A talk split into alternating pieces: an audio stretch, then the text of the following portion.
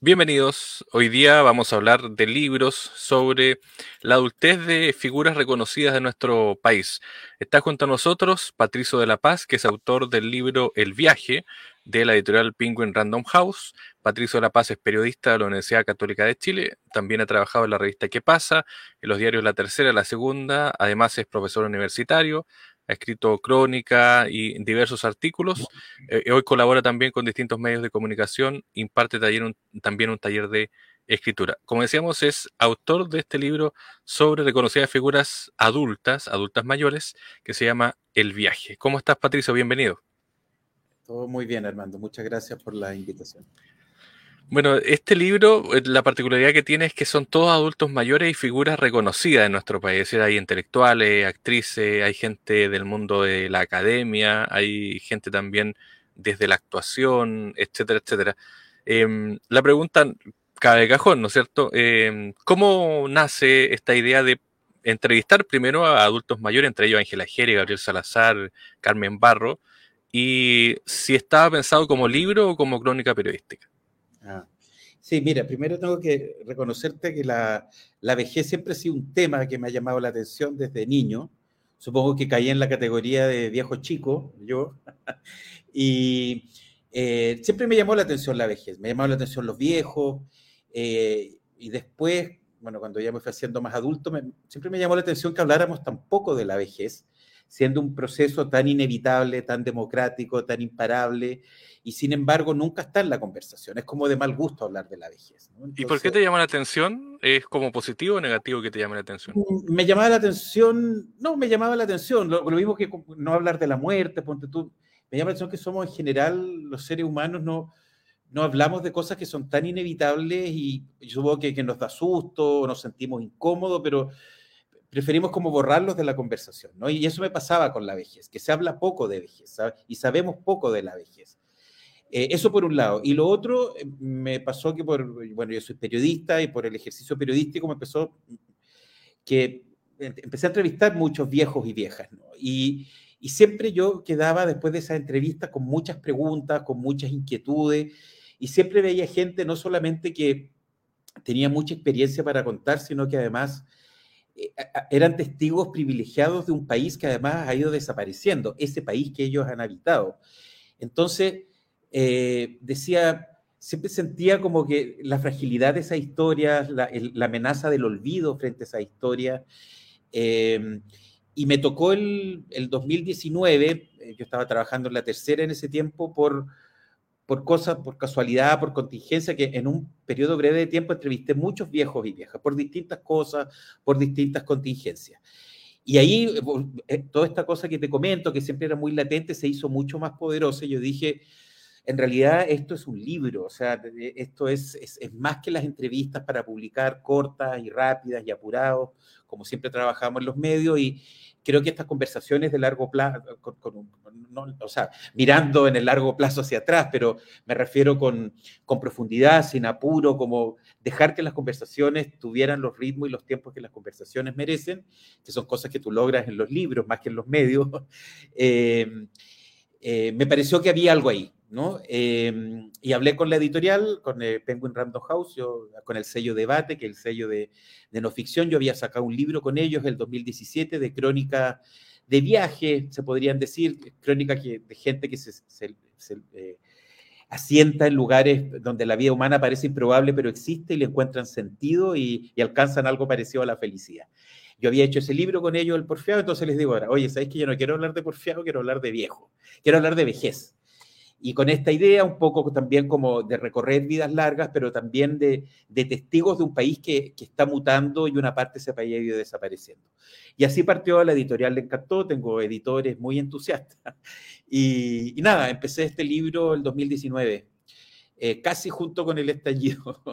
Yo había firmado recién contrato con la editorial, vino el estallido, eso también un poco eh, paralizó un poco las, las, cosas y cuando eso ya se, se tranquilizó hacia fin de año, yo empecé las entrevistas sin saber que después venía la pandemia. Así que digamos que ha sido un libro bastante tropezado, muy feliz de hacerlo, pero bastante tropezado eh, por las contingencias.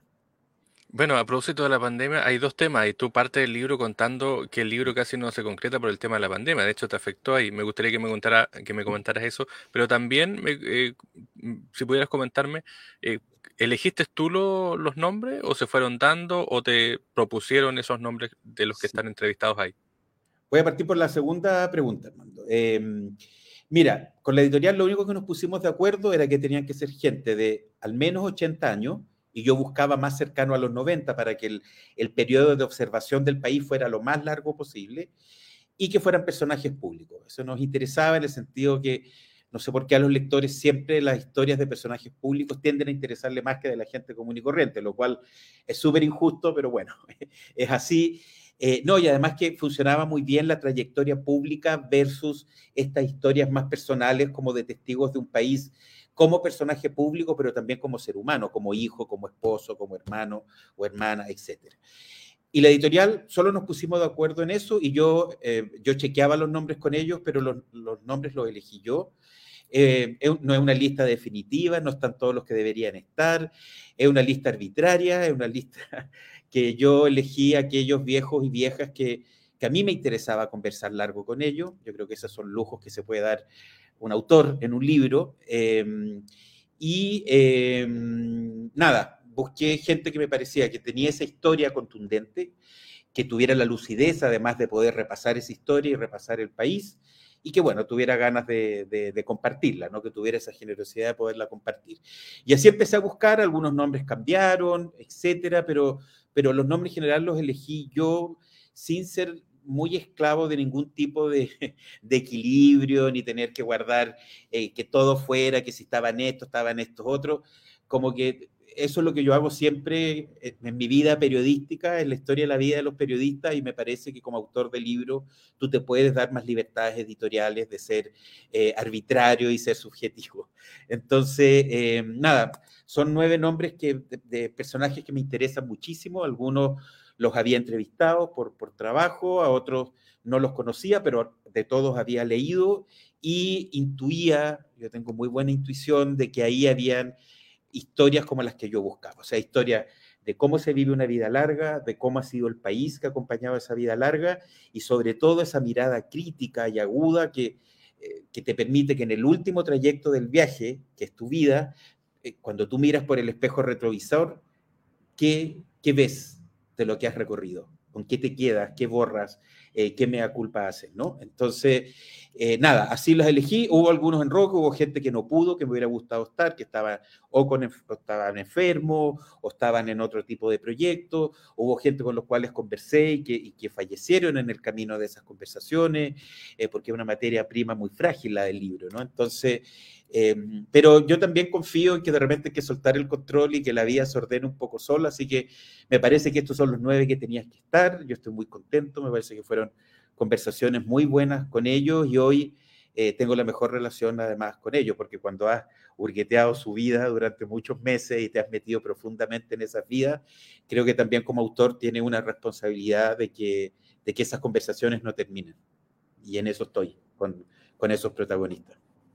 Te enfermaste de, COVID igual. Ah, bueno, y la primera pregunta, sí, te, estaba, te, respondí de la lista. Y sí, en, el, en todo el periodo de pandemia pre-vacuna, te estoy hablando de septiembre del 2020, tuvimos, cuando recién empezaron a levantar la, la, la, la cuarentena, y la gente nos empezamos a juntar con cautela y todo. Tuvimos, me acuerdo que fue para el 18 de septiembre del 2020, nos hicimos una comida familiar en un patio con todas las, nos habíamos cuidado montones, con todos los requisitos. Mi padre es médico, así que tú comprenderás que todo lo que es eh, higiene y salubridad y todo es algo muy importante en los encuentros de mi familia, más en una contingencia como el COVID, pero como este bicho es un bicho maldito y traicionero y se mete cuando tú menos lo, lo lo espera, nada, alguien estaba contagiado, no sabemos quién, nos contagiamos 10 personas, fue un contagio familiar y tuvimos cuatro de esas personas hospitalizados.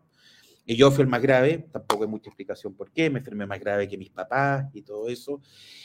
Y nada, tuve intubado casi un mes, eh, grave, agónico varios días. Eh, nada, me pasó todo todas las complicaciones posibles, estuve en coma más de un mes.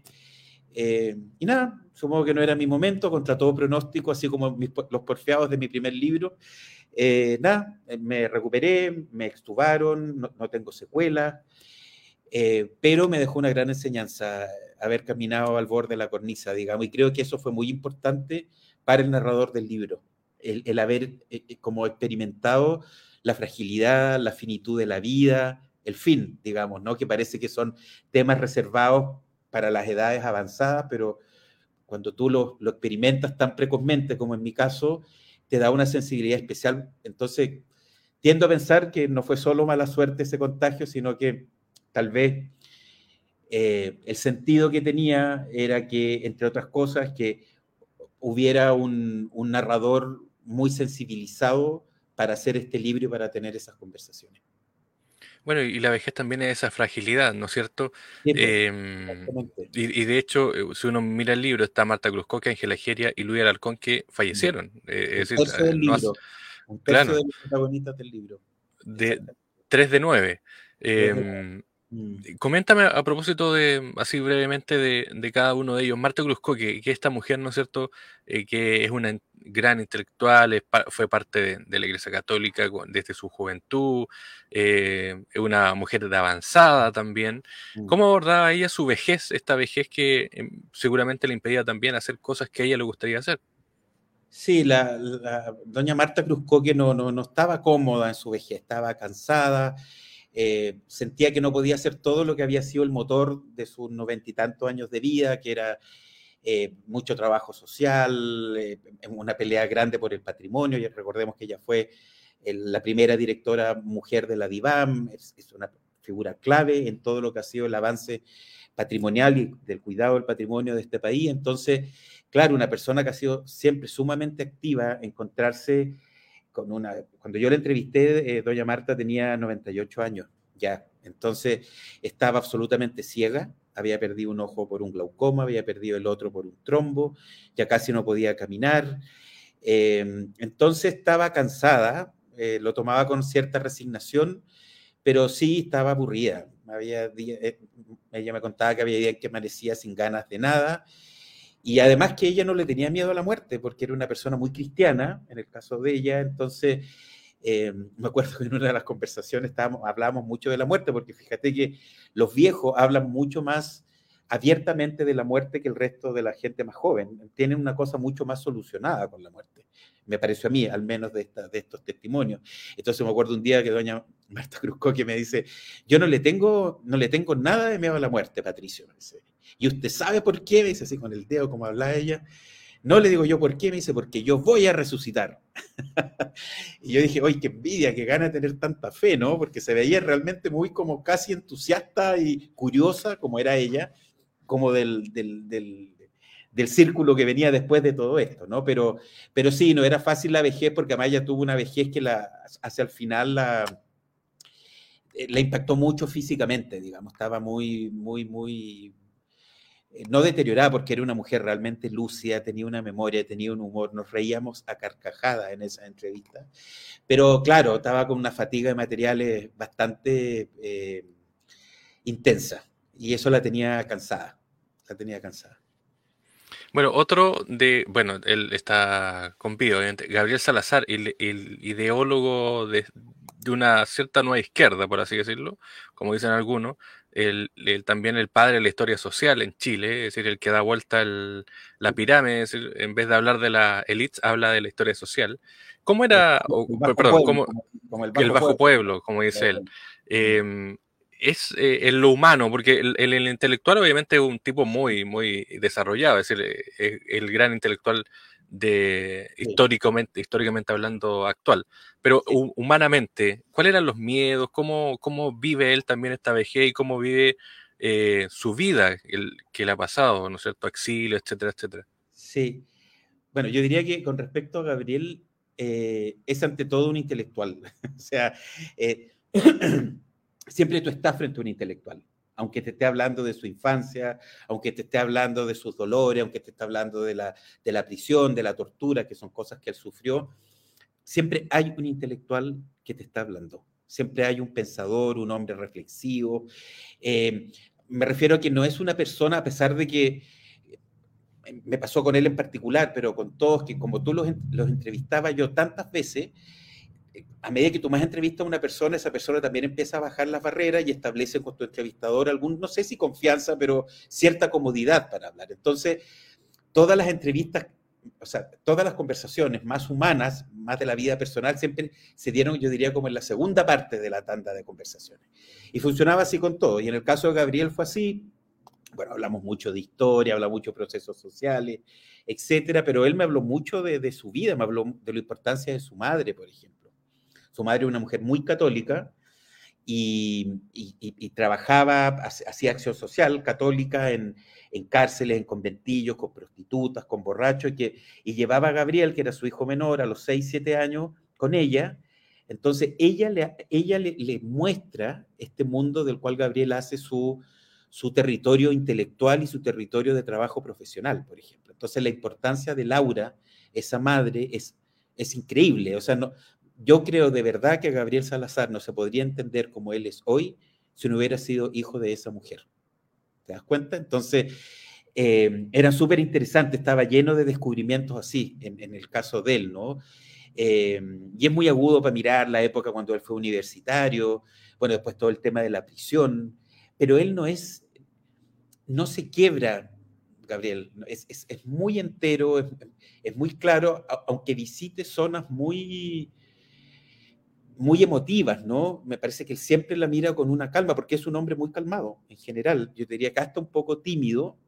Em, y esa calma yo creo que es algo que él ha trabajado y él revisa su historia con esa calma, mira el mundo con esa calma, a pesar de que es de, posiciones bastante, bastante intensas, pero nada, creo que la conversación con él se dio súper bien, hablamos de cosas, de toda su historia personal, si tú lees el, capítulo de él que se llama La incomodidad, porque él yo creo que la incomodidad ha sido un motor de cómo él se ha parado frente al mundo, digamos, ¿no? Y cómo ha mirado el mundo. Eh, pero se dieron súper bien, pero siempre desde el intelectual.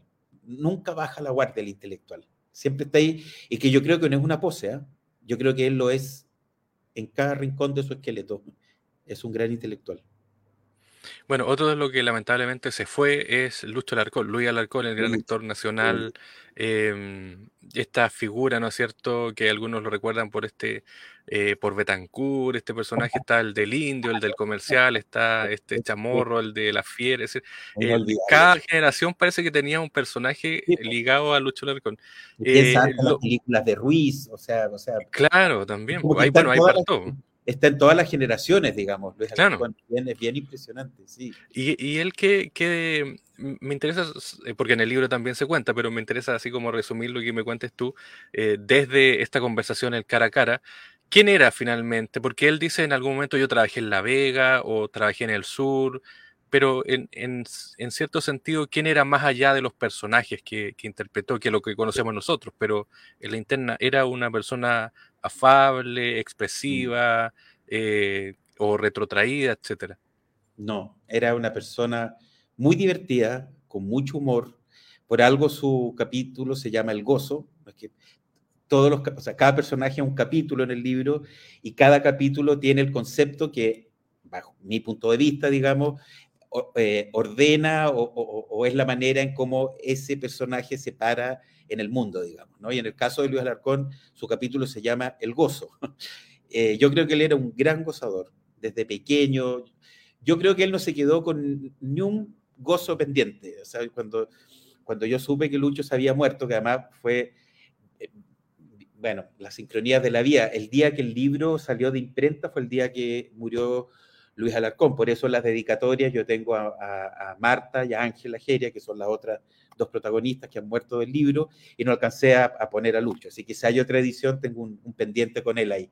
Eh, no, eran conversaciones geniales. Imagínate la cantidad de historias que tenía. O sea, porque no solo por, el tipo de trabajo que le tocó hacer, sino porque él era muy divertido, muy intenso, muy vividor, muy irónico. Eh, nada, hicimos tres o cuatro entrevistas, eso fueron en enero del 2020, fueron las primeras entrevistas que yo hice, antes de la pandemia, antes de enfermarme yo, antes de todo, y eran en su patio, él tenía una casa ahí en, en, en Lobarnechea, eh, del Lobarnechea antiguo, digamos, una casa linda con un patio y todo, y nos poníamos ahí en su jardín, eh, y conversábamos horas, horas, horas, horas. Era muy, muy entretenido, muy simpático, muy cariñoso. Él, yo lo testé como tres o cuatro veces y como en la segunda entrevista me dijo, Patricio, yo tengo una sorpresa, me dice, cuando terminemos las entrevistas. Y cuando terminamos las entrevistas, me invitó a almorzar porque él había cocinado un cordero patagónico, él. Y quería que yo lo probara como lo hacía en su natal, Puerto Natales. Si eso no es un gozador, no sé qué podría hacerlo, ¿no? Muy simpático, muy, muy, muy simpático. Bueno, ya que mencionaste a Ángela Geria, eh, la gente, algunos lo conocen, la conocen por ser la madre de la, la expresidenta Bachelet. Pero Ángela Geria en sí tiene también una historia personal muy fuerte. ¿Cuáles eran los, dolores, las penas de, Ángela Geria pensando también en la muerte, por ejemplo, de su marido o en el exilio? Eh, y la forma también en que se corta abruptamente este, este proceso que ella vive también internamente. Bueno, yo creo que por algo el capítulo de, de ella se llama la resiliencia, digamos, porque fue una vida marcada por hartas muertes, por, situación, y por muerte y por situaciones muy dolorosas. Y sin embargo, doña Ángela Geria tenía una capacidad de, una fortaleza interior, una capacidad de reponerse y estar bien, porque tú sabes que yo me encontré con una persona que vivía la vida en paz, y te diría que incluso vivía la vida con felicidad. Uno podría pensar que con esa vida uno podría convertirse, no sé, en, en alguien lleno de odio y todo, y me pareció ella una, persona tan sana mental eh, y de alma em, que era impresionante, ¿no? Eh, y bueno, tenía montones de dolores, partiendo que ella se le muere su madre ah, cuando ella tenía nueve años. Yo parto contando esa escena en el, en el, en el capítulo de ella. Eh, y bueno, y ahí partió esta vida como, como llena de golpes, pero también de mucha alegría.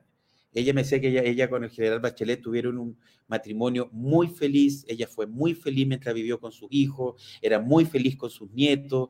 O sea, yo creo que ella también un poco, había una cosa doliente en ella, que, que era natural por la historia que había tenido, pero ella tenía un lado muy feliz también y era muy irónica, tenía un humor agudo, cáustica, así, te tiraba dos frases terrible.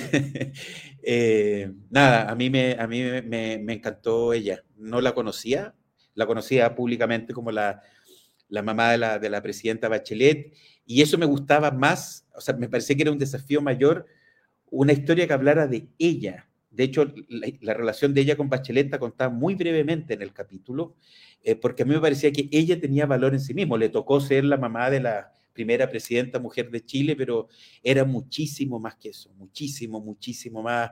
Una mujer que, que entró a la universidad grande a los, a los 44, 45 años, casi al mismo tiempo que entró Michelle a medicina, Ángela entró arqueología, eh, dio toda una pelea por los derechos humanos, hizo una carrera administrativa antes del golpe en, la, en la Universidad de Chile súper notable, ocupó cargos súper altos, o sea, se conoce muy poco de ella, eh, y era un personaje muy, muy, muy interesante, muy aguda, muy lectora, muy, muy, muy culta, eh, pero yo recuerdo ese humor que tenía, era, era muy irónica, eh. Yo fíjate, fíjate Armando, que en esta entrevista me reí harto, fíjate, porque uno piensa un libro de vejez, que una cosa así como súper solemne que también había, pero realmente lo pasamos súper bien. O sea, es que nos reíamos con todos, todos, todos, geniales, tienen un humor divertido, se ríen de ellos, se ríen del resto, se ríen del país. fue, muy, fue muy bueno, fue un regalo este libro realmente. O sea, no solamente enfrentar a la vejez y hablar sobre vejez, sino que, que la vejez también puede ser una buena vejez. Creo que eso es lo, que, lo más positivo que me dejó a mí. ¿Y eso porque, eh, por ejemplo, tienen la vida resuelta o han tenido una vida ya que está resuelta o porque eh, cada historia, su, trayectoria ha sido también dentro de todo positiva? Claro, ellos, o sea, dentro de la vejez son una parte de la vejez. Esto es una vejez que tienen eh, autonomía económica, que, que, pertenecieron, a, estudiaron, tuvieron buenas redes, o sea, es una vejez, por decirlo así, privilegiada, a pesar de que no siempre la vida fue así, digamos, no en todos, algunos tuvieron una vida privilegiada toda la vida, pero algunos no, o sea, se armaron a pulso y llegaron a una cierta tranquilidad. Pero claro, pero es, pero es una vejez con redes, es una vejez que tiene varias cosas solucionadas que, te permiten tener una, una, buena vejez, me parece a mí, ¿no? no, no por eso digo, no es toda la vejez, es un grupo de, es un grupo de viejos o es un grupo de vejeces, pero muy estimulante, digamos, si es que tú, si que uno inevitablemente va a ser viejo, a mí me gustaría ser como alguno de esos viejos, ¿no? tener esa vitalidad de espíritu, tener esa, esa mirada con humor y estar, bueno, lo que decías tú, como un poco por arriba de todo, nada te importa mucho, ¿no? Ya no hay cargos que cuidar, ya no hay jefes, ya no, no, hay apariencias. Entonces es como que recuperas una libertad eh, para ser tú de la manera que quieras ser tú. Yo el otro día me entrevistaba en una radio y yo decía que en realidad cuando yo terminé de escribir el libro, me quedé pensando de que, de que, la vejez o esta vejez que yo retraso, retrato ahí, este tipo de vejez, te da como una exquisita desfachatez, ¿no? Eres como exquisitamente desfachatado para opinar, para ser incorrecto, y eso me pareció eh, muy divertido y muy, muy agudo, muy, muy pertinente, ¿no? Bueno, no vamos a hablar de, de todos los personajes, de los nueve personajes, porque los que van a quedar pendientes, la gente obviamente los va a tener que buscar el libro. El viaje se llama el libro de, Editorial Debate de Patricio de la Paz. Pero sí me gustaría hablar del último que es Eduardo Carrasco, que eh, hoy día no sé si es tan masivo, pero sí tuvo una exposición muy potente en los 70 o también en el exilio con Quilapayún, que es este eh, músico eh, marcado también por la música y el exilio. De hecho, hay, hay, dos temas en, en, el libro que se cuentan muy detalladamente. ¿Cómo es él también? Y pensando en, en, este hombre que, eh, en su vida pasa también por, la, por su trabajo, por su desarrollo, que es la música. Sí, bueno, Eduardo Carrasco es el más joven de los protagonistas del libro. Cuando yo lo entrevisté, Eduardo tenía 81, 82 creo ya.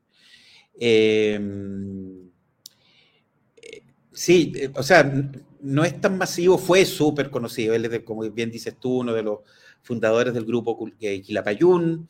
Eh, y fue súper activo en todo el, tema mientras aquí estábamos en, dictadura, él, en el exilio fue súper, eh, fueron súper activos en la lucha por los derechos humanos y todo eso. Eh, y claro, es un músico de corazón, a él le hubiera gustado ser un músico clásico, dice, más que un músico popular, un músico, un músico así con, con, con música como la que hizo Quilapayún, ¿no? Él dice que no lo prepararon de niño, que, bueno, hay que leer el libro, digamos, para saberlo, pero a él le hubiera gustado ser un músico clásico, a él lo que más le gusta es la música clásica, dice que es la música más perfecta, más pura, eh, eso. Y, además eh, es un filósofo, él es un gran y un reconocido, académicamente un filósofo muy reconocido, profesor, fue profesor titular de la Universidad de Chile. Eh, y yo te diría que él, fíjate que yo esperaba encontrarme con un músico así, que, que, que, que, en el fondo se desangrara por la música y sabes que me encontré con un filósofo que hace música. Y eso fue súper interesante. Él es filósofo, él tiene una mirada de filosofía, esa distancia que tienen los filósofos en, mirar las cosas, es un, es un inconformista, cree en la contradicción, eh, bueno, no sé, siempre estábamos, siempre, casi toda la entrevista terminamos hablando de filosofía. Eh, así como yo te decía que, que, Gabriel Salazar siempre era un intelectual, aunque hablara de su madre, eh, yo creo que Eduardo es un filósofo que estuviera hablando de las plantas que tenía en la terraza, digamos, ¿no? todo, todo lo llevaba a un pensamiento filosófico. Muy interesante esa entrevista. Yo, fíjate que tal vez a mí eh, fue de los personajes que más me sorprendió, porque me encontré con este mundo que no lo... Claro, porque el Quilapayún es tan fuerte la imagen, con esos himnos tan, eh, tan típicos y todo, que, pero me encontré con otra persona, otro tipo de persona que se mueve a otro ritmo. Eh, nada, es muy, muy, muy interesante y tal vez de los protagonistas del libro es el que está más incómodo con la vejez, detesta la vejez, no le ve nada nuevo. Nada bueno, perdón. Eh, sí, muy enrabiado con su vejez, muy, muy, muy incómodo con su vejez. Eh, y muy honesto para contarlo también, ¿no? Eh, nada, pero muy interesante personaje, Eduardo Carrasco. Creo que, creo que en general sabemos muy poco de él. sabemos que es el fundador, uno de los fundadores del Quilapayún, pero no sabemos mucho más. Y es increíble, o sea, tiene una riqueza humana, intelectual, que vale la pena, vale la pena conocer, me parece. Bueno, y está el libro, El viaje de Patricio de la Paz, para conocer estos nueve personajes. Algunos de ellos lo hemos comentado, pero obviamente la invitación es para que lean el libro, lo busquen y además eh, se den cuenta de esto, por lo que dice Patricio, de estos personajes que a veces la imagen que uno tiene cambia radicalmente cuando lee y conoce esta anécdota. Hay mucha anécdota en el libro también que son muy, muy interesantes. Patricio de la Paz, em, está eh, en ebook y en físico el libro, si no me equivoco. Sí, ambos. Y em, bueno, no sé si has tenido tiempo de que gente o, amigos o personas que hayan leído el libro, ¿has tenido como el feedback de, eso? Sí, me han comentado bastante, fíjate, me escriben, me escriben además los abuelos de mis amigos, los papás de mis amigos, que ven mucha coincidencia entre su historia y las historias que ven ahí, ¿no? Sí, yo creo que un libro que mm, es un libro que habla del Chile que hemos sido, hoy que nos estamos preguntando quiénes somos los chilenos, yo creo que es importante partir por ver quiénes hemos sido o quiénes fuimos, para empezar a entender quiénes somos, ¿no? Eh, entonces, sí, hay gente como eh, que les ha recordado mucho épocas pasadas, gente mayor como, como del Chile que vivían y que ya no viven. Eh, pero yo creo que no es solamente la reconstrucción de un país, yo creo que hay sobre todo historias humanas, historias de cómo cómo se vive una vida larga, qué sentido, qué valor tiene vivir tantos años.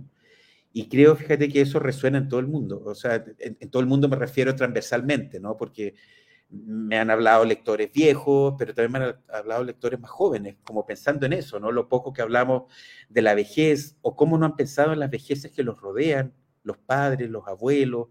Entonces, a mí me encanta ese feedback porque, porque yo creo que si, si este libro a una persona le hace sentido y, lo, ayuda a ampliar el debate y el pensamiento sobre la vejez y sobre la vida y sobre el, país o la historia del país, yo creo que yo estoy satisfecho, digamos. Todo lo que, lo que sigue después de eso es, puro regalo. Así que sí, he tenido buen, buen feedback, fíjate, muy... De hecho, guardo los feedback porque son algunos tan emotivos, tan, tan especiales que no, no quiero que se me olviden, ¿no? No, quiero olvidarlos. Entonces, yo que hago un libro con este libro, como yo hice un libro contra el olvido, porque lo que hace el viaje es guardar esa historia y salvarlas del olvido, dejar un registro de esa historia. Trato yo también de, lo que este libro provoca en mí, eh, que tampoco se lo come el olvido. Entonces guardo esos mensajes y cada cierto tiempo los leo para recordarme que este libro tuvo un sentido y que yo no me tengo que olvidar del sentido de ese libro. Muy bien, pues el viaje se llama el libro de Patricio de la Paz, de Editorial Debate, lo pueden encontrar en ebook y en formato físico, es decir, lo pueden ojear o lo pueden ver a través de formato digital. Patricio, un millón de gracias, éxito y por supuesto, gracias, por participar de este programa. No, gracias a ti, muy buena conversación, gracias. Gracias, un abrazo.